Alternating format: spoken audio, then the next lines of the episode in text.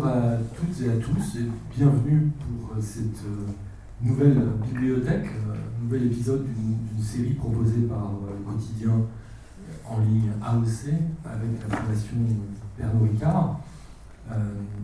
C'est un nouvel épisode qui fait plaisir d'entamer avec, vous, avec du public, parce que les, précédentes rencontres ont, eu lieu dans la situation qu'on connaît depuis quelques mois. Elles étaient donc diffusées, elles sont toujours disponibles d'ailleurs en vidéo. on regarde la bonne idée de la, vidéo, ça fait partie des, choses, des acquis de la, période antérieure, mais comme vous le voyez, les, portes ont pu être réouvertes, entrouvertes, permettant en tout cas un public d'être là ce soir et, je m'en réjouis. Alors, ce principe, le principe de la série consiste très, très simplement à, à proposer à une personne de, se prêter au jeu, un, exercice qui consiste à, réfléchir à une liste et à établir une liste de 10 livres euh, qu'elle euh, emporterait avec elle au cas où elle euh, saurait par avance qu'elle allait se retrouver sur une île déserte. Pour toute la vie? Alors ah, là, je Ça, c'est pas hein. Ah, je me jette à l'eau, alors si c'est pour toute peut la vie, toute seule. Le temps d'un confinement ou voilà, enfin pour, pour prendre des, des, choses ah qui, On attend un bateau. Qui nous disent quelque Voilà. Donc l'idée, c'est pas. L'idée, c'est pas euh, nécessairement les, les, 10 livres les plus importants qu'on a lus dans sa vie, c'est les 10 livres qu'on a envie d'emmener là, à un moment, dans la perspective de se retrouver tout seul et d'avoir la compagnie de ces livres, en tout cas, au moins. Donc, euh, donc après, euh, après Arlette Farge, après Achille Membe, après Maëlys de Kerangal, après Arnaud Desplechin, c'est donc aujourd'hui Annette Messager que je remercie euh, de, se prêter au jeu. Annette Messager, artiste, plasticienne, on, ne la présente plus, c'est vraiment l'une des, très grandes artistes contemporaines. son travail fait l'objet évidemment d'expositions dans, ces galeries, mais aussi euh, maintenant depuis longtemps de grandes expositions monographiques euh, et rétrospectives dans les plus grands musées du monde. Euh, tout ça est un peu en, stand-by du fait de la situation, mais je crois que une des prochaines grandes expositions aura lieu à Tel Aviv. Oui, mais quand même, j'arrive de Metz. Oui, alors j'allais, j'allais quand même le préciser. Le, centre Pompidou-Metz vient de rouvrir et j'ai le, hall qui est, qui est immense pas facile d'investir ce, hall. Euh, il y a une exposition sur Archimboldo, et puis, euh, et puis donc, euh, bah, je suis dans, le hall, et j'ai appelé cette installation le, le désir attrapé par le masque. Évidemment, ça fait référence à Picasso, le désir attrapé par la queue. Et puis euh, j'en ai fait comme c'est très haut de plafond et très lumineux avec des verrières partout. J'en ai fait une sorte de, volière. Quand j'étais venue il y a quatre mois, et il y avait un oiseau qui était rentré d'ailleurs par hasard. Et donc j'en ai fait une sorte de volière avec des animaux naturalisés qui sont sur des miroirs comme ça en même temps. On se voit en même temps qu'on voit les animaux. Et puis au sol, il y a plein d'animaux sur des filets, des tas de filets ou des. Il y a des costumes de camouflage de chasseurs qui sont incroyables, qu'on peut acheter par Internet, qui sont en feuillage, qui sont très très beaux. Et donc les oiseaux, comme si c'était les oiseaux qui, avaient l'emprise sur les chasseurs, surtout que la région, il doit y avoir beaucoup de chasseurs, je pense, par là. Et enfin voilà, donc ça occupe euh, pas mal d'espace euh, là-bas. Donc ça, ça, commence là, au, centre Pompidou-Metz euh, pour, j'imagine, pour les, tout l'été. Enfin, ah oui, oui, non, ça dure longtemps. Et l'exposition d'Archimboldo, alors c'est Archimboldo et l'art contemporain et les, et les artistes. Non, alors c'est toutes les. Donc elle, elle a eu des Archimboldo incroyables, du Louvre, de d'Italie, etc. Et puis euh, beaucoup d'artistes surréalistes, Picabia. En fait, c'est un peu la déformation du, visage. Elle a énormément d'artistes dans sa liste, quand j'ai installé, je me suis dit, mais comment ça va rentrer? Puis en fait, ça, se passe bien, oui, ça marche bien, son exposition. Bon, on ira voir à, Metz. Voilà, donc juste, ça c'était en, préambule. Il y aura aussi une exposition euh, dans le Nord, euh, au LAM, mais pour plus tard également.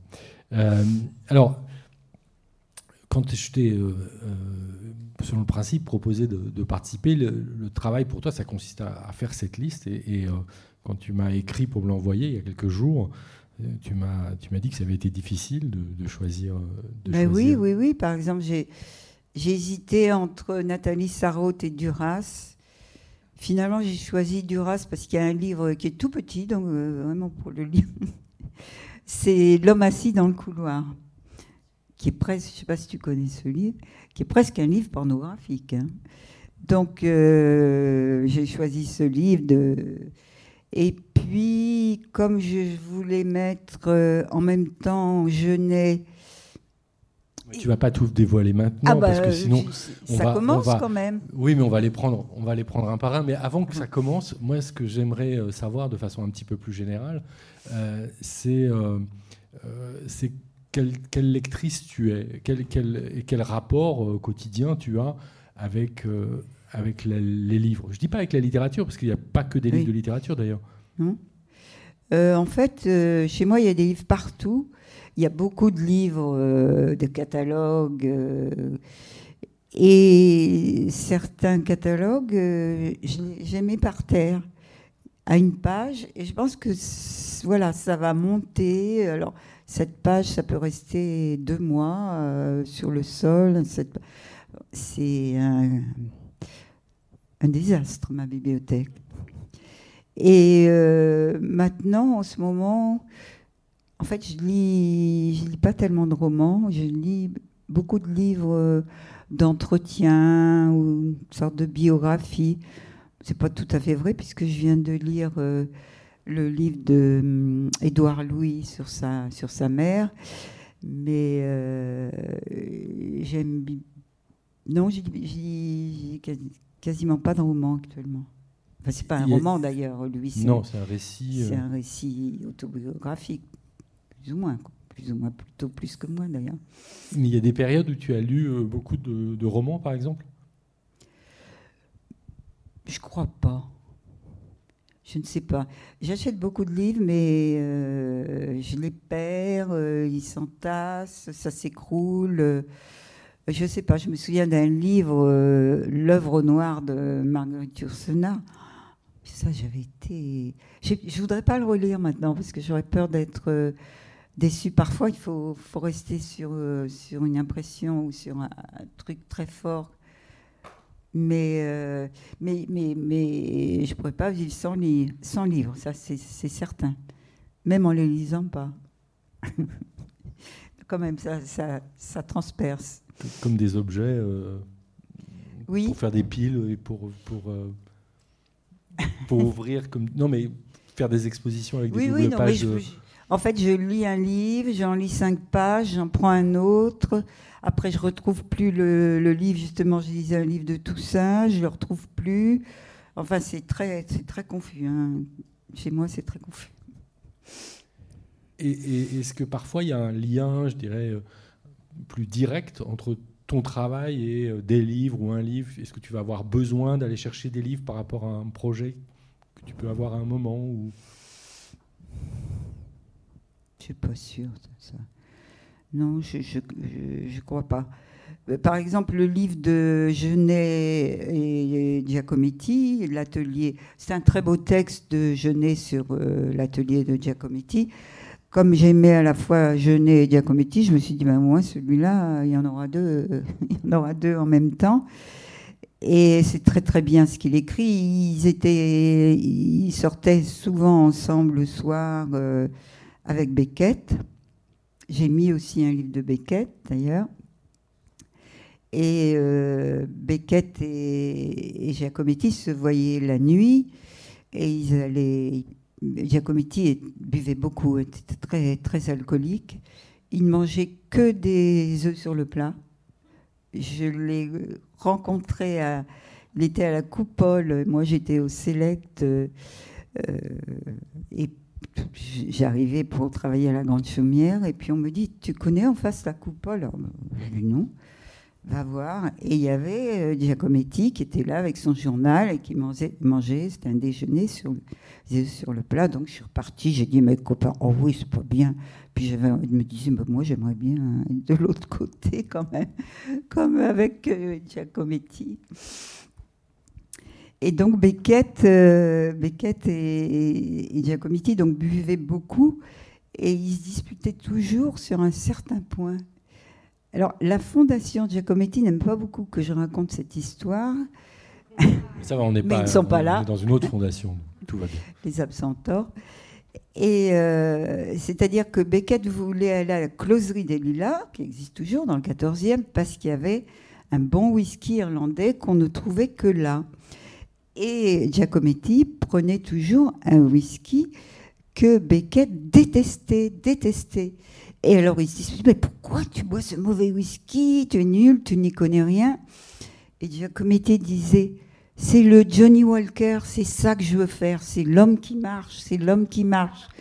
Donc, donc mais, mais c'est bien possible, parce qu'il y a l'image de, de Johnny Walker, qui est un homme qui marche, que l'existentialisme et tout le baratin de Sartre, Beauvoir, etc., En fait, c'était peut-être euh, cette bouteille où ils étaient ivres un peu tous les deux et ils disaient c'est ce que je veux faire, c'est ça que je veux faire. Donc je trouve. Euh, c'est une, belle histoire. bon, on commence, on commence avec le, premier. Ça m'a intrigué parce qu'il n'y a pas tellement de précision. En même temps, ça renvoie à un objet, livre que tout le monde connaît. Tu as mis en premier sur ta liste le dictionnaire. Bah oui, le dictionnaire, de toute manière, il y a tous les mots des livres français qui sont dans le dictionnaire. Euh, malheureusement, aujourd'hui, où je ne sais pas, sur une île déserte, heureusement d'ailleurs, euh, je ne regarde plus le dictionnaire. Parce que je vais sur Internet, je regarde un mot, je regarde un synonyme. Alors que avant, je regardais beaucoup le dictionnaire et c'est formidable, il y a un mot au-dessus, en dessous, ça amène à autre chose c'est beaucoup plus inventif, créatif, euh, le dictionnaire sur papier que, que par Internet, où on a tout de suite euh, voilà, le synonyme, etc. Mais sur l'île déserte, je prendrai mon dictionnaire. C'est, mais c'est lequel ton dictionnaire? Tu as, un dictionnaire oh, J'ai un Larousse, j'ai un, un Robert. Euh, enfin, ça, oui, Robert. Mais je prendrai un dictionnaire. Très important pour moi, le dictionnaire. Ça t'est arrivé de, lire le dictionnaire Oui. Oui. oui, oui, oui, de lire des pages comme ça entières, euh, de trouver des, des, mots auxquels je ne pensais pas. Ou... Oui, oui, ça m'a donné parfois des idées, le dictionnaire. Moi, j'ai eu un professeur en première année d'université qui, qui conseillait à tous les étudiants de lire le dictionnaire au moins une demi-heure par jour, en l'ouvrant au hasard à une page, en fait. Oui, c'est ça qui est beau, c'est que c'est le hasard qui décide. Tandis que si on va sur Internet, il faut donner une précision, il n'y a plus de hasard. C'est le reproche qu'on peut faire. Mais ça, c'est une, pratique ancienne. Je veux dire, quand, quand on dit dictionnaire, tu as des souvenirs de dictionnaires d'enfance, des dictionnaires d'écolières de, Ben, J'ai des souvenirs du dictionnaire de, de, chez mes parents, que d'ailleurs j'ai qui est un dictionnaire tout cassé, tout, mais que j'ai ramené chez moi, que j'ai toujours je garderai toujours. Et puis mon père achetait des, des Larousse en, revue. Oui, je sais pas, il y en a une trentaine. Des fascicules Oui, oui, des fascicules extraordinaires, avec des, plein d'images, etc. Non, c'était très important le dictionnaire. Oui, parce qu'il y avait les, cahiers d'images aussi. Oui, oui, oui, des images. Les drapeaux, les, oui. les planches. Oui, oui, tous les drapeaux, je me souviens très bien, c'était très très beau. Donc le dictionnaire, c'est quand même très très important. Bon, c'est un peu lourd pour une, pour une île déserte, mais... mais euh, Ah, parce que c'est au point que... Non, ça dépend comment... Ça, tu m'as pas précisé le nombre Ça dépend comment tu atterris sur l'île déserte, mais... mais tu m'as euh, pas précisé le nombre de kilos. Euh, c'est vrai que, oui, c'est lourd, un dictionnaire. Bon, on va, on va compenser tout de suite avec un, un livre dont je vois qu'il n'est pas bien épais et qui figure en deuxième position sur ta liste, qui est un livre qui est titré « Ce qu'il faut de désir » de Sophie Nolot. Oui, en fait, euh, je ne sais pas. C'est parce que je l'ai lu il n'y a, pas longtemps. J'avais vu cette femme euh, à la télévision. Et de toute manière, quand il y a le mot désir, j'achète.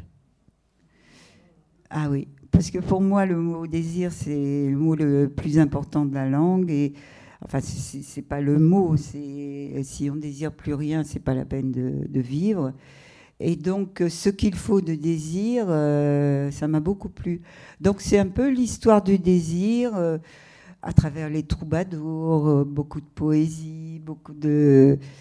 En plus, j'adore la couverture de ce livre. C'est un petit garçon qui dort avec ses, paires de ski, ce qui n'est quand même pas très pratique pour dormir, mais il désire tellement faire du ski, sans doute. C'est une photo de.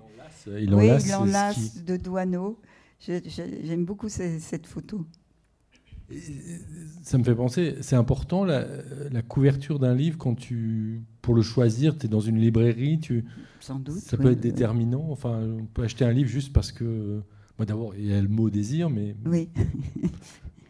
euh, bah, oui, c'est quand même un peu attractif ou parfois répulsif. Ou... Oui, c'est important, tu, dois le savoir.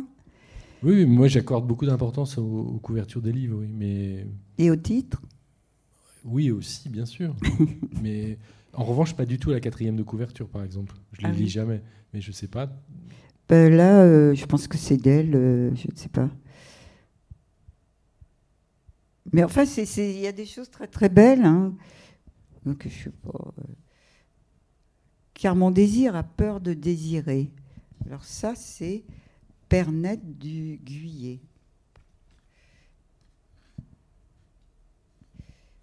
Bon, je sais pas. Hein. Ainsi, le désir humain a-t-il l'astrologie dans le sang et l'attrait des constellations interdites?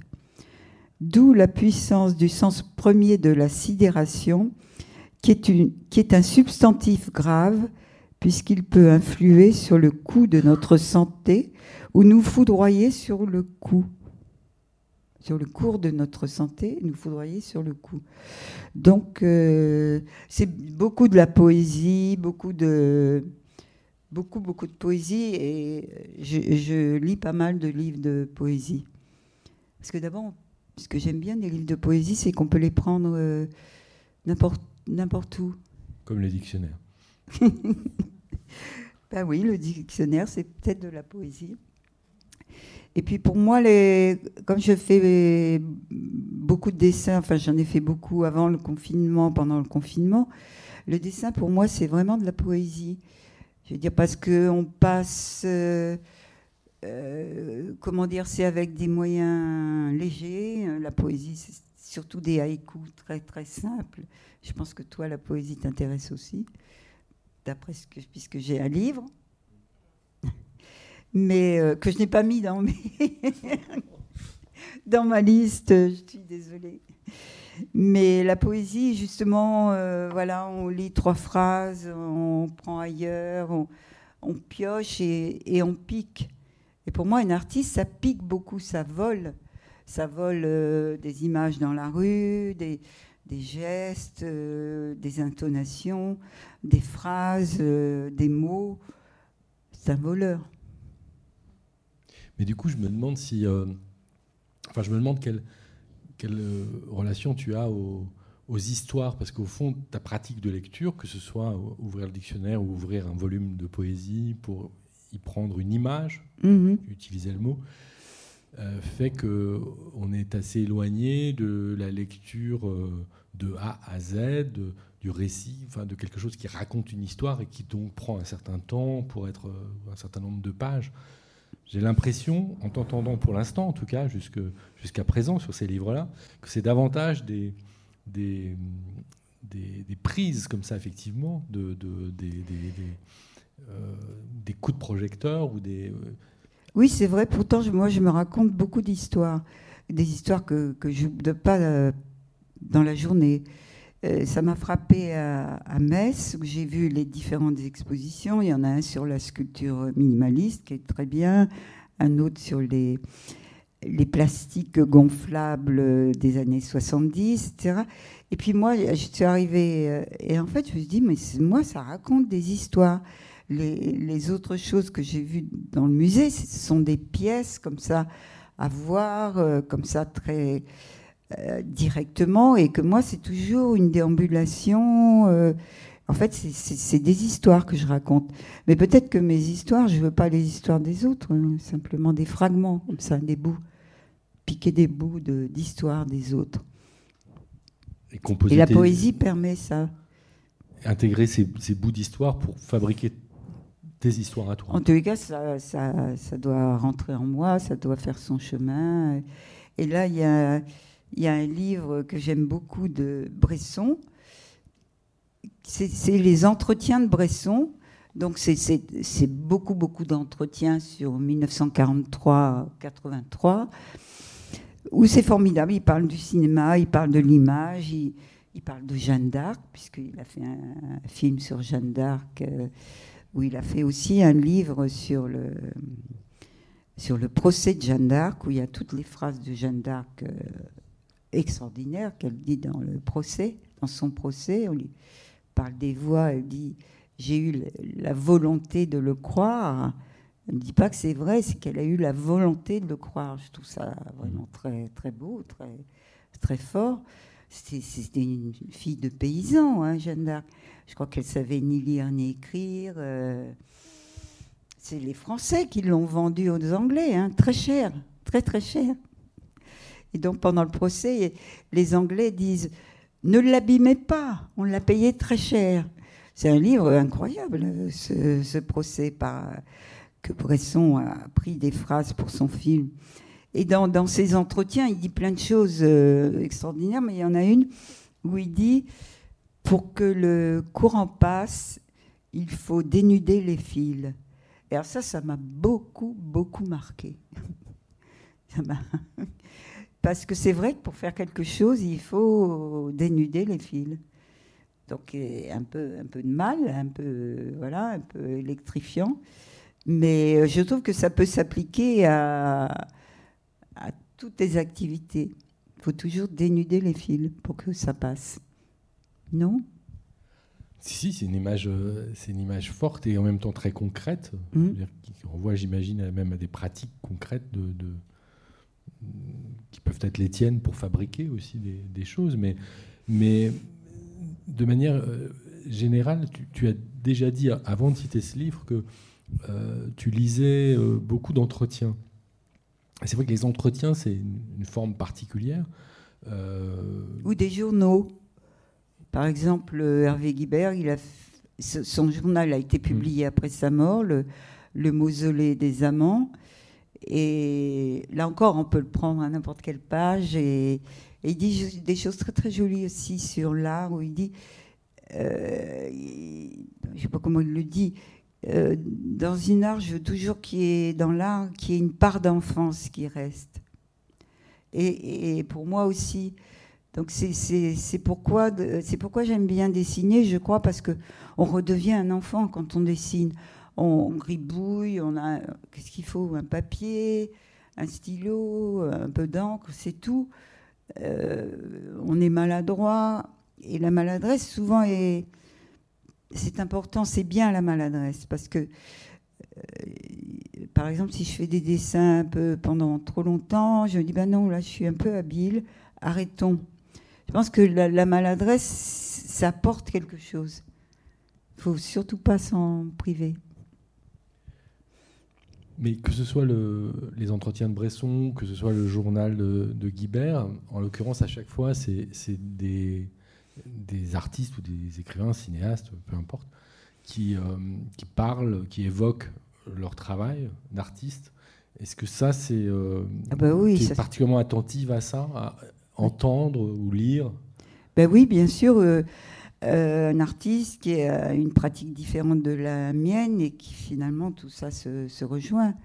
Tout ça, c'est la même chose. Et, et, tout ça apporte.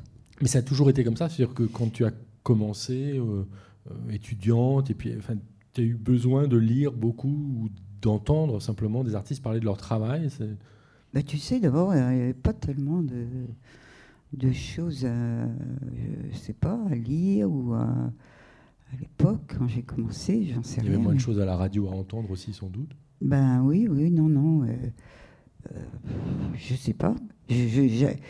Mon, père faisait de la peinture et il y avait beaucoup, beaucoup de livres d'art aussi, c'est tout, tout, partout. Et donc, euh, je, feuilletais plein de livres et il, me parlait d'art tout le temps, tous les matins. Plus personne voulait l'écouter. Donc, lui, il arrivait avec des croissants à 7 heures du matin près de mon lit. Donc, pour moi, l'art était lié aux croissants. Donc, c'est peut-être pour ça que j'ai continué, mais j'ai plus de croissants maintenant. Mais c'est vrai, un petit croissant fait du bien, là. on n'a que de l'eau. Donc, donc, oui, dans tous les cas, des... Donc oui, c'était formidable. Je pense d'ailleurs de ne pas avoir la télévision, la radio très très peu, euh, parce qu'on n'avait que les livres. Et le cinéma? Et le cinéma, mais le cinéma à Berck-Plage, euh, une fois par semaine. Euh, mais donc, donc les livres étaient très très importants, mais avec un, avec euh, un, désir pour les livres, la possibilité de, de les choisir, de, de, picorer, euh, plus que l'obligation scolaire, par exemple, de lire, ou les préconisations familiales. Ou... Oh, bah, préconisations familiales, il n'y en avait pas. Ma mère ne lisait que des romans policiers. Et, à l'école, je ne me souviens pas qu'on m'ait prescrit des livres. À Berck-Plage, il y avait la maison de la presse, où il y avait beaucoup de journaux, de magazines et, des livres. Et j'allais très très souvent là. Et puis après, à Paris, j'étais une voleuse de livres. C'était facile hein, à ce moment-là. Ben, j'avais pas beaucoup d'argent. Euh, chez Maspero, comme tout le monde Chez Maspero, à la une. Euh, j'ai, oui, j'ai pas mal volé. On, est, on se mettait à deux et, pour voler des livres. Les cahiers de l'art brut, on me les a volés d'ailleurs. Les, les livres que j'ai volés, on me les a volés. Donc peut-être c'est normal, c'est bien. Mais les cahiers de l'art brut, ça coûtait très très cher. Les écrits de, de Dubuffet, que j'aimais beaucoup beaucoup. Bah, la, bibliothèque, des, la librairie du musée des Arts Déco, alors là, c'est d'un facile. Donc, je, ne vole plus de livres. Hein. et en même temps, je ne peux pas non plus jeter un livre. Parce que parfois, je, reçois pas mal de livres, et parfois, ça ne m'intéresse pas du tout, mais c'est affreux. Je ne peux pas jeter un livre. Hein. Ça fait trop penser à des livres brûlés, etc. Donc je, ne peux pas, euh, j'en donne, euh, même à mon café, il a des, livres comme ça, euh, où tout le monde peut se servir, mais c'est pas possible de, jeter un livre. Et tu offres des livres aussi? Oui, oui, oui, parce que je travaille, je travaille avec des, des, gens jeunes, et je leur parle ou d'un artiste. Je leur dis, si vous voulez, vous prenez un livre dans ma bibliothèque, euh, mais vous le remettez exactement au même endroit. Ils me disent, non, c'est pas la peine, on va regarder sur Internet. Ça, ça me tue quand même. Hein. Je veux dire, ils n'ont pas besoin de lire de livres et oh ben, on va se renseigner sur Internet. Ça, ça me fait mal. C'est-à-dire qu'ils vont plutôt lire quelque chose à propos du livre Oui, s'ils s'intéressent à un livre, un artiste dont je leur parle, ils regardent tout de suite sur Internet et ils n'achètent pas de livre n'achète pas de livres. Ça me fait penser, euh, euh, quel, quel euh, rapport tu as eu avec les livres cette fois enfin les livres sur toi, les livres sur ton travail, les catalogues d'exposition, ou les, les, quand il s'est agi d'imaginer, de, participer au processus de, conception d'un livre? Eh bien écoutez, justement, j'ai donné à Sylvain neuf livres. Et je me suis dit, si je partais sur une île déserte, je prendrais un de mes catalogues. Donc, je me suis dit, c'est quand même gonflé, je ne vais pas lui dire 10 livres sur un net messager quand même. Mais bah, c'est normal, je voudrais regarder ce que j'ai fait, c'est mon histoire, c'est quand même ma vie. Donc, je prendrais un livre sur un net messager. Surtout que les dates, tout ça, j'oublie, j'oublie tout. Euh, donc, j'ai souvent besoin de regarder mes catalogues pour voir. Euh, ce que j'ai fait. Et il y en a un en particulier auquel tu pensais bah, C'est toujours le prochain, hein, celui à venir. Celui qui, qui met à jour tout euh. Pas qui met tout à jour, mais dans le futur. Donc il est des. J'ai pas osé te le marquer. il va bien les gonfler, celle-là. Mais, mais, euh, ça répond pas à la question de savoir comment. Euh, quelles expériences tu as pu avoir de travail avec les graphistes, avec les, éditeurs quand il s'agit, parce que c'est quand même autre chose. Lire un livre, on, sait tous le faire. Faire un livre, c'est. Hmm. Je ne sais pas s'il y a des graphistes ici, mais il y a deux personnes dont je me méfie beaucoup comme métier c'est les architectes et les graphistes. C'est terrible parce que bah, j'ai connu un graphiste très connu, Roman Chislevich, mais euh, j'ai un peu travaillé avec lui, mais il voulait mettre sa marque. Donc euh, là, l'exposition à Metz, c'est M&M qui a fait le catalogue. Euh, bah, la, couverture, on ne comprend rien. Ah non, mais ils ont fait l'affiche. Bah, c'est très beau, un Archimboldo, il n'y a pas besoin d'en rajouter euh, plein de trucs de M&M. Bon, le catalogue est bien à l'intérieur. Ils ont été... Sobres. Sobres, oui pas sur la couverture. Donc, euh, et les architectes dans une exposition pour euh, voilà, les espaces, c'est aussi euh, un combat souvent. Mais pour les, mêmes raisons, c'est-à-dire qu'ils font, ils imaginent des choses trop compliquées, trop. Ben oui, oui. Ou moi, je, souvent j'aime bien faire un mur en biais parce que je trouve que toutes ces comme ça verticales, horizontales, perpendiculaires, J'aime bien tout d'un coup casser l'espace. Alors ça, ils n'aiment pas. Maintenant un peu plus, mais je me souviens la première fois que j'ai fait, c'était à Pompidou. Mais pourquoi tu veux mettre ce mur en travers Je dis d'abord, il sera plus long, parce que j'ai besoin d'un mur plus grand. Enfin bref, euh, ils ne voulaient pas. Finalement, ils l'ont fait. Hein. Donc un catalogue, le, prochain, euh, sur l'île déserte pour... Euh, pour, euh, pour avoir en, mémoire euh, imprimé euh, ton, ton travail. D'ailleurs, ce que tu disais tout à l'heure, ça t'arrivait d'ouvrir un, livre, une double page. ça, peut t'arriver de le faire avec justement ton travail. La question de la représentation des, œuvres ne doit pas être toujours facile, surtout des installations. Des... Parce que tu n'as pas cité les photographes dans ceux qui, oui, c'est vrai, j'ai pas mis de difficile, mais. Ben non, j'ai parlé d'une photo. Oui, j'ai parlé de cette photo. Mais là, je pensais au, à, la, à, la, prise de vue des installations, qui est, qui là aussi euh, quelque chose de. Oui, oui, c'est pas toujours, euh, c'est pas toujours facile. Oui, oui, non, mais bah, les photographes aussi leur dire, euh, leur donner des, oui, quelques quelques indications. Là, pour Metz, justement, aujourd'hui, il y a le photographe et je, je l'ai eu au téléphone avant pour voir un peu, pour lui expliquer certains détails que j'aimerais que j'aimerais avoir. Mais euh, oui, il y, a des photographes avec qui on peut, peut, parler, on peut avoir un dialogue, et puis il y en a d'autres, c'est non, non, c'est moi, le photographe, etc. Là aussi, c'est vrai que c'est un peu, parfois un peu compliqué. Alors ça, ça participe d'un catalogue, mais dans le catalogue, il y a aussi des textes. Donc, euh, Oh là oui, ça c'est aussi. c'est pour ça que eh ben, justement, on va parler, faire un petit interlude. C'est que les artistes font parfois des livres d'artistes.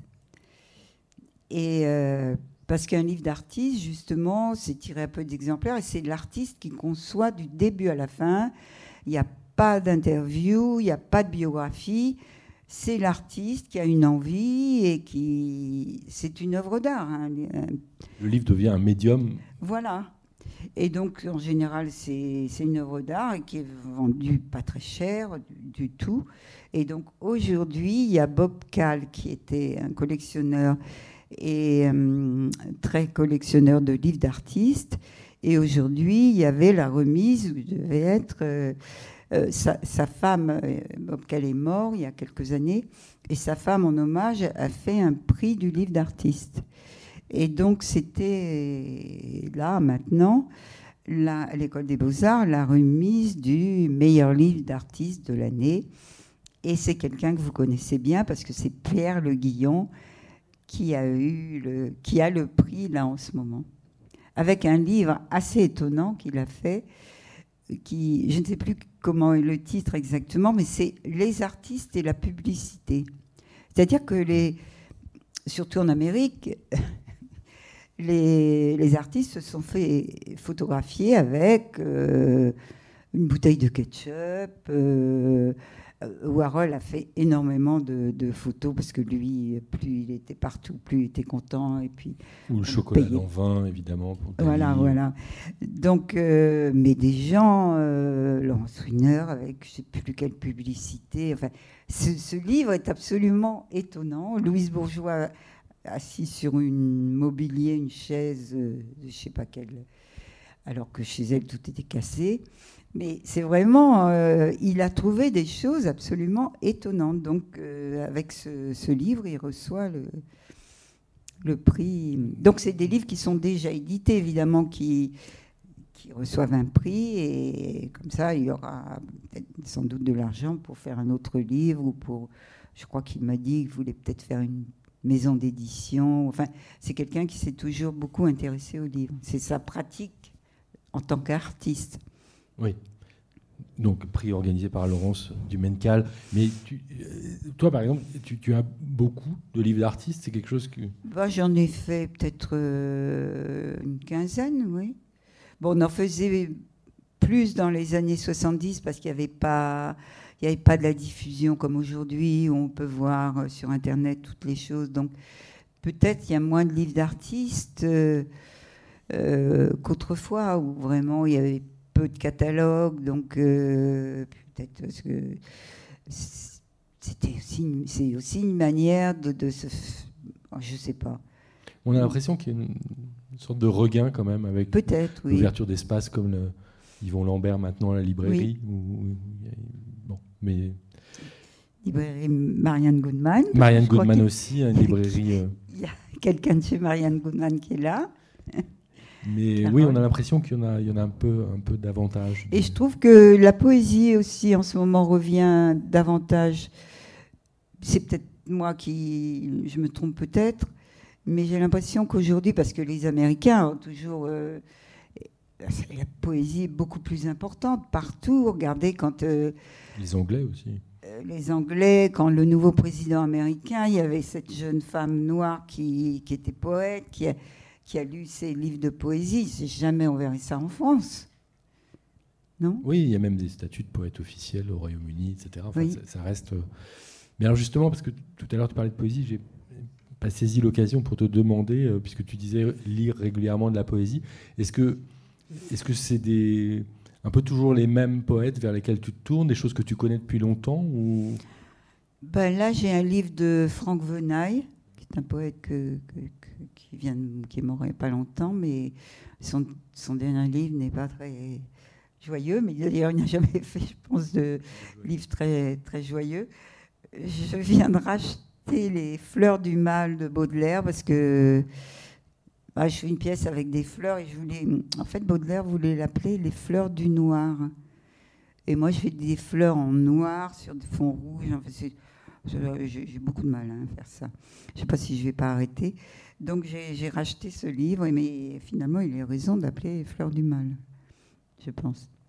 Donc, tu vois, ça t'arrive d'acheter des livres en relation à un travail. Mais oui, c'est vrai. je ne m'en rends pas compte, c'est vrai. Je suis un peu menteuse aussi. Hein. C'est quand ça m'arrange. le prochain sur la liste que je vois, dont on n'a pas ah encore, enfin tu en as à peine parlé, en nous disant que c'était un livre quasi pornographique, c'est le livre de Marguerite Duras, euh, L'homme assis dans le couloir.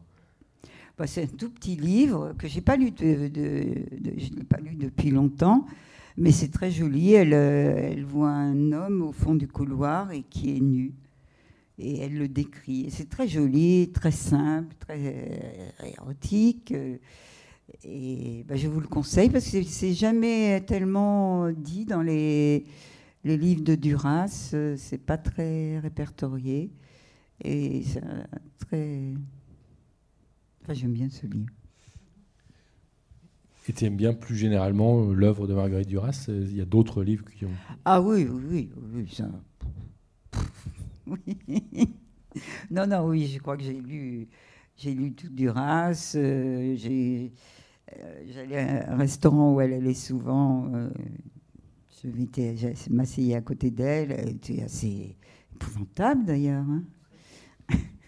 enfin, très, très, très Duras. Elle était à une projection, c'était Alain Flécher qui me disait ça, d'un de ses film. Elle était assise à côté de lui et disait n'est-ce pas que c'est beau? N'est-ce pas que c'est beau en regardant son film? C'est sublime. C'est... Elle avait une grande, grande conscience de, de, ce qu'elle était. Et parfois, c'était peut-être un peu, un peu pénible, mais bon. Enfin, c'était très grande. Et puis, elle a fait des films. Euh, elle a fait beaucoup de choses. Donc, Duras plutôt que Sarraute Ben euh, oui, j'ai un peu honte quand même, parce que Sarraute est plus dur, plus, plus essentiel peut-être. J'ai un peu honte, j'avouerai, dans ce choix, mais bon, c'est voilà.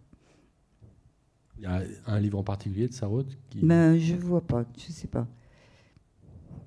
Et le théâtre aussi Parce qu'on... Hmm? Le théâtre, tu peux en lire ou, Non, faut, ah non, faut le voir. Le théâtre, pas tellement, non. Non, parce que l'une comme l'autre, on a quand même publié beaucoup. Mais euh, ensuite, c'est, on en a, tu en as dit euh, quelques mots à peine tout à l'heure. Euh, et c'est pas très éloigné de Marguerite Duras. En tous les cas, ils ont été associés. il leur reste dans, dans, les représentations de beaucoup de gens sous l'étiquette Nouveau Roman, mais qui est peut-être un peu, un peu compliqué, en fait, un peu un peu artificiel à certains égards, mais c'est Samuel Beckett. Et là encore, il y a beaucoup de théâtre, mais, mais pas que, il y a les romans. Et le titre qui était choisi, c'est Cap au pire. Ben, dans Cap au pire, euh, il y a une phrase euh, que j'adore, c'est euh, rater, virgule, rater encore, virgule, rater mieux. Alors ça, pour moi, c'est sublime après, après, dans tout le livre, c'est essayer, essayer, essayer mieux, essayer moins bien, essayer plus. Enfin, c'est fou parce que c'est ce qu'on fait hein, quand on, hein, on rate, on recommence. C'est raté mieux, c'est raté encore. Et tout, tout, tout. J'ai un autre livre de, je sais plus comment il s'appelle, que je lis aussi, de Beckett, qui est absolument incroyable. J'ai oublié le, le titre. Alors là. Euh, c'est un mot, point, un autre mot, point. C'est incroyable ce livre. Ça n'a pas de sens, ou ça a tous les sens qu'on veut, qu'on veut bien y mettre. Alors ça, j'aime bien. Et ce rater, euh, rater encore, rater mieux, ça, renvoie. C'est très Giacometti aussi. C'est complètement Giacometti ça, cette phrase. Mais ça renvoie aussi à ce que tu disais tout à l'heure à propos de la maladresse. Oui, et puis, et puis pourquoi on continue? C'est parce qu'on pense que ça va être un peu mieux, un peu différent. Sinon, si on dit, oh bah peut-être Duras, elle était comme ça, j'ai fait un chef-d'œuvre, et voilà, point final. Non, non, non, pas ça. Et c'est pourquoi, c'est pourquoi j'ai choisi ce, ce livre d'elle, Nolo, parce que c'est la seule chose importante, c'est de désirer, de désirer continuer, de désirer espérer, de désirer manger une choucroute, de désirer. Je pense qu'on a tous eu le même désir euh, il y a quelques jours, c'est d'aller à une terrasse de café. On a tous eu ce même désir en tête, je pense, avec euh, une température agréable et, pouvoir parler euh, à une terrasse de café. C'est un désir idiot, mais tellement important c'est un désir commun au confinement, ça, au post-confinement, au reconfinement, on ne sait plus. D'ailleurs, euh, à ce propos, comment as-tu traversé cette période qui a, qui a changé euh, la vie quotidienne de tout le monde, mais euh, pour quelqu'un comme toi qui, voyage quand même beaucoup, du fait des expositions un peu partout, tout ça s'est arrêté, mais ça n'empêchait pas de travailler. Ben, le premier confinement, d'abord, je crois pour tout le monde, on pensait qu'après, ça allait être fini. Donc on, se disait, maintenant on ne sait plus, hein, on ne sait plus, on en est au troisième. Les prudents, oui. Donc euh, on se disait, bon, ben, c'est pas agréable du tout, mais, mais voilà, après, euh, tout va marcher bien, tout, on va pouvoir voyager. Et moi, j'ai eu la chance parce que j'ai un jardin, donc euh, il faisait très beau l'année dernière. Donc ce premier confinement était plutôt plutôt agréable. Mes voisins ont été très très gentils, ont commandé tout. Euh, la nourriture arrivait, mes voisins m'apportaient à manger. Euh, c'était finalement optimiste. Et donc j'avais personne pour travailler avec moi et euh, presque plus de, matériaux. Donc de toute manière, j'avais commencé à faire beaucoup de, de dessins. Donc j'ai continué, j'ai continué. Euh, j'ai beaucoup travaillé, je crois. Après, là, ces confinements derniers où on ne sait pas, on est à moitié confiné, on ne savait plus l'heure, on ne sait même plus l'heure encore aujourd'hui. Euh. non, mais c'est vrai, c'est un peu. Euh, je comprends qu'ils ne savent pas. Finalement, le président a eu raison de ne pas nous reconfiner, parce que tout le monde disait, faut que tous les médecins disaient, faut reconfiner, reconfiner. Il n'a pas voulu. Et, finalement, ça semble aller beaucoup mieux. Donc ça, c'est très bien. Mais je ne sais pas, justement, je demandais, je faisais un interview avec euh, quelqu'un qui voyage beaucoup partout, en dessous Tourbrist, mais qui a été, lui était confiné en Suisse, parce qu'il est suisse. Est-ce que ça va changer là, ce confinement? Est-ce que ça va changer notre manière de travailler, de, percevoir les choses. De... Est-ce que, comme Welbeck dit, euh, ça va être la même chose mais en pire? Finalement, personne ne sait. À ton avis? Non, non, je ne sais pas. Bien malin celui qui pourrait le dire. Ça va, les choses vont forcément changer. Mais si on, si on regarde une chose, tu disais tout à l'heure que tu as travaillé beaucoup, mais que tu as travaillé euh, sans être entouré, enfin seul euh, ça, par exemple, ça, change quoi par rapport à ton travail? Parce que tu as toujours. Euh, ah non, mais je, travaille, je travaille un jour par semaine avec deux, trois personnes, et puis c'est tout, hein, le reste du temps. Mais le fait de. C'est pas l'île déserte, mais, mais quand même, il y avait, non. Il y avait une, forme de solitude. Il a l'air de penser que il y vraiment. il y avait une forme de, de solitude plus grande que d'habitude, parce que je dirais, ok, tu travailles un jour par semaine, mais avant ça, pendant longtemps, tu as enseigné, tu avais des relations avec des, étudiants et des étudiantes aussi. Euh, tout, ça a été mis euh, complètement entre parenthèses. On s'est retrouvé un petit peu. Euh... quand même, on a beaucoup téléphoné, on a beaucoup envoyé de mails. Euh, moi, j'habite pas seule, donc puis j'ai des voisins autour. Prenait l'apéro ensemble. non, je me suis pas sentie seule du tout. Et qu'est-ce qui restera J'étais pas dans un petit appartement parisien. J'avais cette chance euh, incroyable. Hein. Je pense que pour des gens et des gens jeunes, euh, c'est terrible, terrible. Et qu'est-ce qui restera de ces, expériences de, de visioconférences, de choses à distance? Je sais que récemment, tu as euh, dû participer à l'installation d'une exposition à New York en, par Zoom. Quoi. Oui. Ben, je ne sais pas. ce justement, je ne sais pas. Je ne sais pas. Je demandais à dessous est-ce que tu crois que ça va changer la création? Les, les artistes vont-ils travailler d'une manière différente? Euh, Personne ne sait. Peut-être qu'ils vont tous se, mettre à faire euh, euh, ce qu'il y avait déjà dans un dans un petit livre orange qui s'appelle Do It et qui est un livre de Hans Ulrich Obrist et Christian Boltanski sur qui a voyagé d'envoyer des instructions pour construire des œuvres. Oui, oui. Et qui a voyagé partout, euh, cette, euh, où, on pouvait faire ses œuvres d'art d'après des artistes qui voilà. donnaient des instructions. Hmm. Hmm. On, bon, Bresson, bah, on, en, a parlé. Après, c'est euh, Seiya Stoika. Alors, Seiya Stoika, je ne sais pas si vous la connaissez c'est une femme euh, gitane, rome, euh, qui a été en camp de concentration à l'âge de 10 ans à peu près, qui en est sortie, qui était euh, analphabète, qui après a, vendu, qui était autrichienne, qui a vendu sur les marchés des tapis, je crois, des choses comme ça, et qui ne pouvait pas, quand elle est revenue des camps, elle n'a pas été la seule, ne pouvait pas en parler. C'était pas audible. C'était pas, c'était trop tôt. Les gens n'ont pas voulu entendre, n'ont pas voulu savoir. Et peut-être que les rescapés aussi ont eu une sorte de, comment dirais-je, de remords d'être rescapés, de pas eux d'avoir échappé. Donc peut-être se sont tus aussi. Il a fallu une dizaine d'années.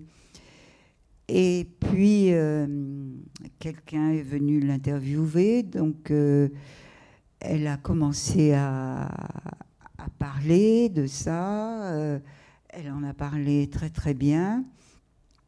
Elle a appris à lire et à écrire.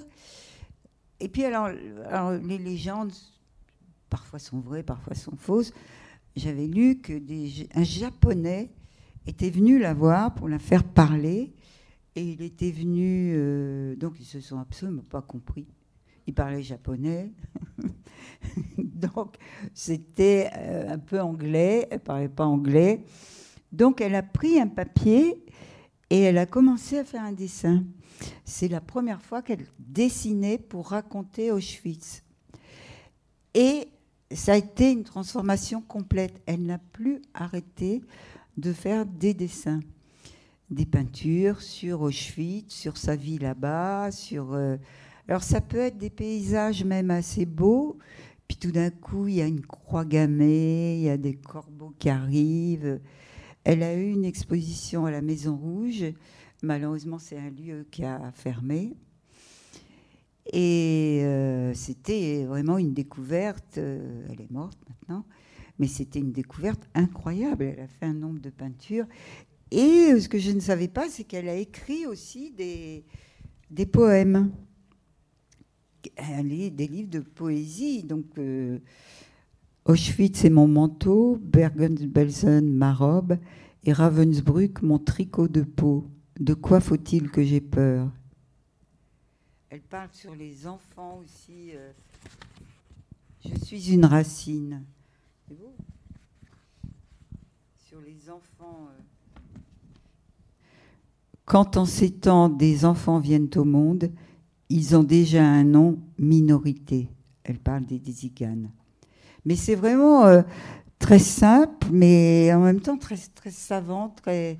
C'est vraiment très, très étonnant, je trouve. Chaque brin d'herbe, chaque fleur là-bas est l'âme d'un mort. Et ça, ça, correspond vraiment à ces peintures.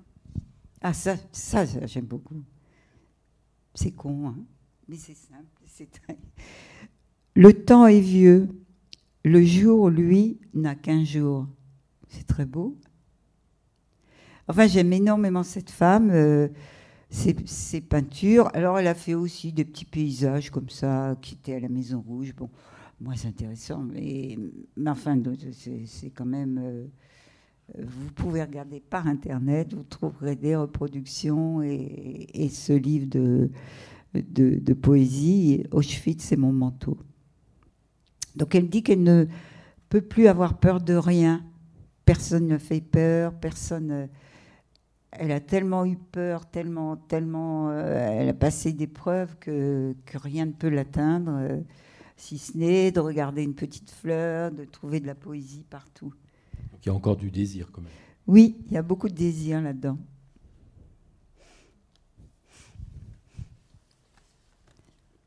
Ah bah tu parlais tout à l'heure euh, de, du buffet. Là, c'est autre chose, mais c'est aussi un, écrit, de la poésie, d'artistes visuels. Est-ce qu'il y a d'autres artistes visuels dont les textes littéraires t'ont intéressé, marqué? Ben, Souvent, ils écrivent des choses vraiment incompréhensibles. Hein. Donc, c'est une sorte de logorée comme ça, mais Dubuffet écrivait très très bien. Il a écrit un livre contre la culture, qui est un livre archi cultivé. Vraiment, il n'avait pas peur des euphémismes, lui. Mais euh, oui, oui, il a, découvert euh, l'art brut, il en a fait des cahiers, euh, il s'est beaucoup inspiré de ça aussi. Hein.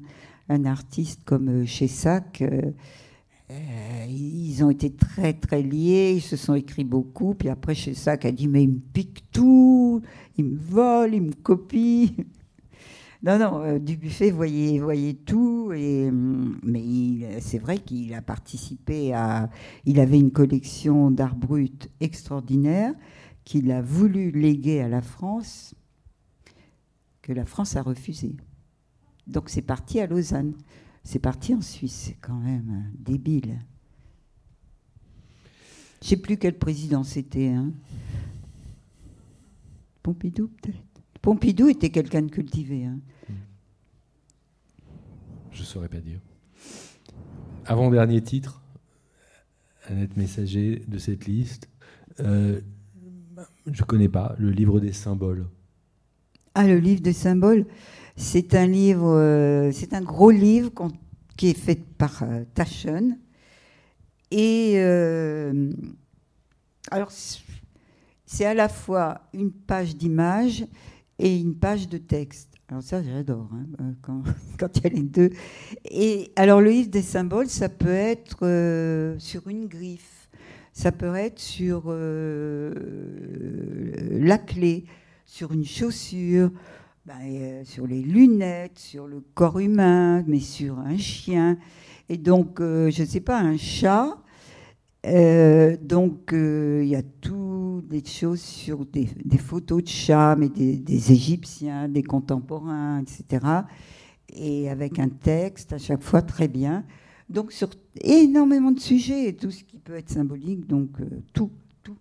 Des ciseaux, mais ça, ça passe du coq à l'âne, une oreille, et puis tout d'un coup une clé. Enfin, J'exagère peut-être, enfin, parce que je ne sais plus, mais la liste, c'est un gros livre. Hein. Très beau. Un livre. source, en quelque sorte. Oui, oui. Source book, disent les, anglo-saxons pour ce genre. Ça, c'est sûr que je le prendrai. Hein. Alors, on termine, euh, on termine par Little Nemo. Alors, Little Nemo, c'est un livre. Euh, celui-là, c'est un faux vrai livre qui a été fait par Taschen et qui est nullissime. C'est un livre qui a été fait par un, Américain qui s'appelle Winsor McKay et qui est né, je crois, en. Enfin, c'est un livre qui est apparu euh, dans un journal américain vers 1905. Et c'est une bande dessinée. Donc, qui était pleine page dans le journal. À la fois ce, petit garçon qui s'appelle Little Nemo, qui s'endort, qui est dans son la première image, il est dans son lit, elle a un lit très douillet, un petit pyjama très mignon. Et puis la, dernière image, il est tombé de son lit, il a rêvé, ou ses parents le réveillent, tu vas être encore en retard, Little Nemo. Et entre ces deux images, il rêve, il a des cauchemars euh, d'une beauté extraordinaire, d'une beauté graphique euh, sublime. Ah, c'est très influencé par euh, l'art nouveau. Alors ce petit garçon désire rencontrer une princesse dans un pays imaginaire. Il n'y arrive jamais. Enfin, il lui arrive des histoires. Euh, tout d'un coup, son livre, son lit se soulève. Ça devient des pattes énormes qui s'envolent dans le, dans le ciel, dans le, et ce qui est très très joli, c'est qu'il y a toujours les mêmes personnages qui, reviennent. Et il y a un certain Flip qui est très mauvais, qui est très méchant. Et ce Flip, c'est lui-même. C'est son inconscient mauvais. Et donc ils s'engueulent tous les deux, ils se parlent. C'est très joli l'idée de, son double, mais en, mauvais garçon, en méchant. Euh, c'est un peu comme Pinocchio quand il est gentil, puis quand il est méchant. Et c'est très, en fait, si on veut, c'est très psychanalytique aussi. C'est très, euh, ça pourrait être Lewis Carroll aussi, très proche de Alice au pays des merveilles. Mais c'est vraiment l'histoire. En plus, c'est un tout petit peu lié à cette histoire, c'est qu'il y avait un, il y avait un éditeur qui s'appelait Pierre Auray, qui gagnait beaucoup d'argent en écrivant des livres, en faisant publier des livres qui s'appelaient J'attends un enfant. et ça gagnait, ça rapportait beaucoup. J'attends un enfant, j'élève un enfant, etc. Il gagnait beaucoup d'argent avec ces livres qui, n'avaient pas grand intérêt. Et un jour, un, éditeur américain euh, lui a dit voilà, euh, Little Nemo, euh, je voudrais qu'il soit traduit en français, je voudrais qu'il soit publié. je crois que beaucoup d'éditeurs avaient refusé et il lui a proposé. Alors, c'est un livre, il voulait que ce soit donc la taille du journal, un livre qui est grand comme ça. Et comme je connaissais un peu cet éditeur, il m'a demandé ce que j'en pensais. Il m'a montré quelques plans. J'ai dit, mais c'est sublime, c'est extraordinaire. Et alors évidemment, euh, ces planches, sans doute, ça coûtait très cher à reproduire, il fallait traduire en français, mais il l'a fait. Je crois que ça n'a pas été un grand succès à l'époque parce que les, les, gens qui faisaient la bande dessinée n'aimaient pas tellement les choses si fantastiques. Euh, mais en tous les cas, il l'a fait et c'est un très très beau livre. C'est comme ça que tu l'as découvert, non C'est comme ça que j'ai découvert ce livre. Et je, l'ai beaucoup lu, je l'ai beaucoup regardé. J'ai cherché le gros, je ne le, trouve pas, mais il est déchiqueté de toute manière. Alors, je sais pas, je vais racheter ça, c'est chaîne, mais vraiment, ça n'a pas d'intérêt. Hein. Je rachèterai un jour le gros, où je retrouverai mon livre euh, déchiqueté. Voilà Flip, tu vois. il est rigolo. Bon, on ne veut pas dire euh, du mal parce qu'il est noir. Alors là, euh. Je peux vous dire que j'ai beaucoup de problèmes actuellement à cause de ça.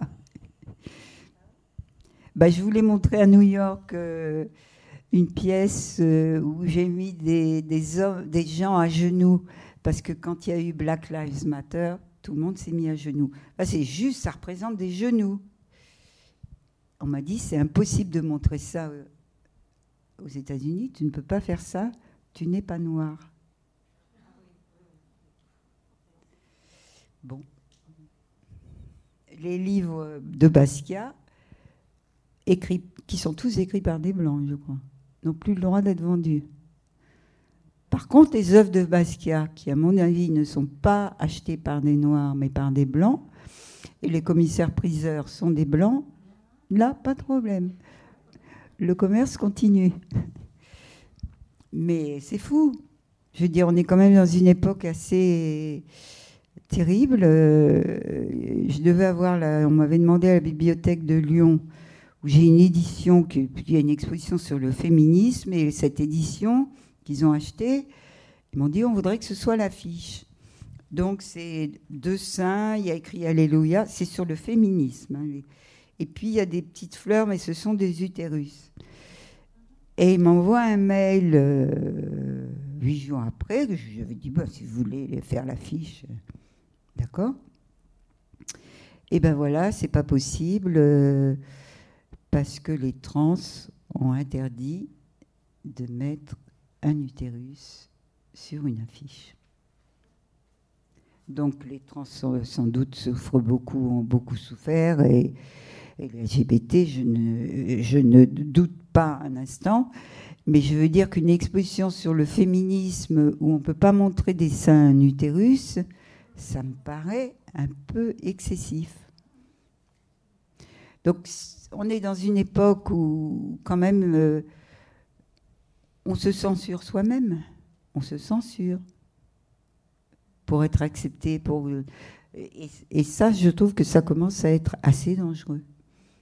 Ça doit être pareil dans les journaux, je pense que c'est pareil, on fait attention. Euh, à certaines reproductions, à certaines images, à certains propos, non?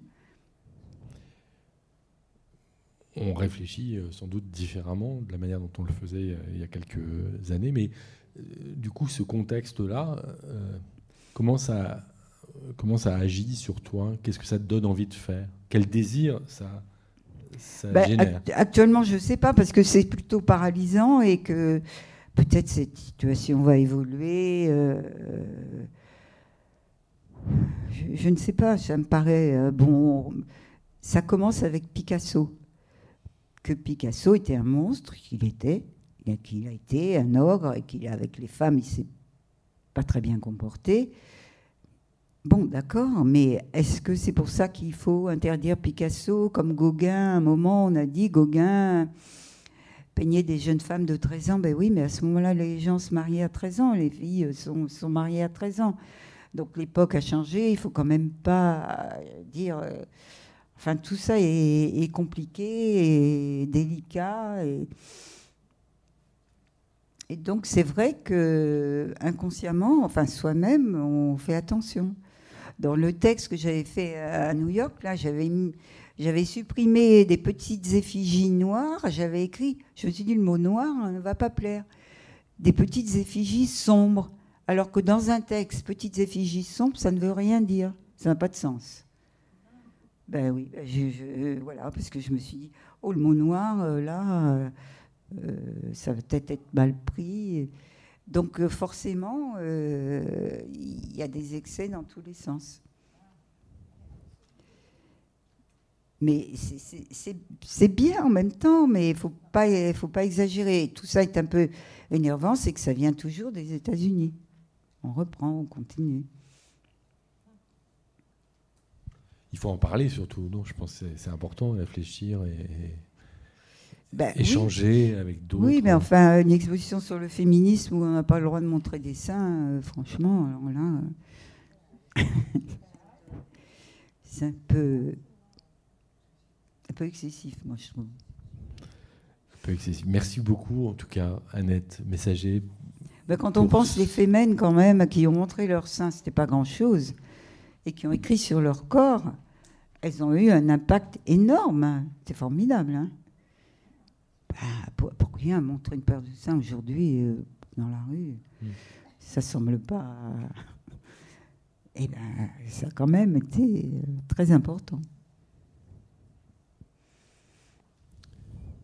Donc il faut continuer, réfléchir et À pas, se, seins, non, pas forcément. et hein. pas se censurer. Non, de façon générale, je veux dire. Ben oui, oui, mais ben, il faut faire attention, ben, pas choquer des gens. euh. Moi, je comprends très bien que les trans ont vraiment des souffrances euh, énormes. euh. ça, je, ne- je n'en doute pas une seconde. Mais bon, il, faut être quand même un peu ouvert à, tout. Je ne sais pas. Merci beaucoup, Annette Messager. Euh, et donc, on pourra retrouver, vous pourrez retrouver cette, cet entretien, cette vidéo sur le site de la Fondation Pernod Ricard et puis dans les colonnes d'AOC sous une forme écrite d'ici quelques, quelques semaines. Bonne soirée.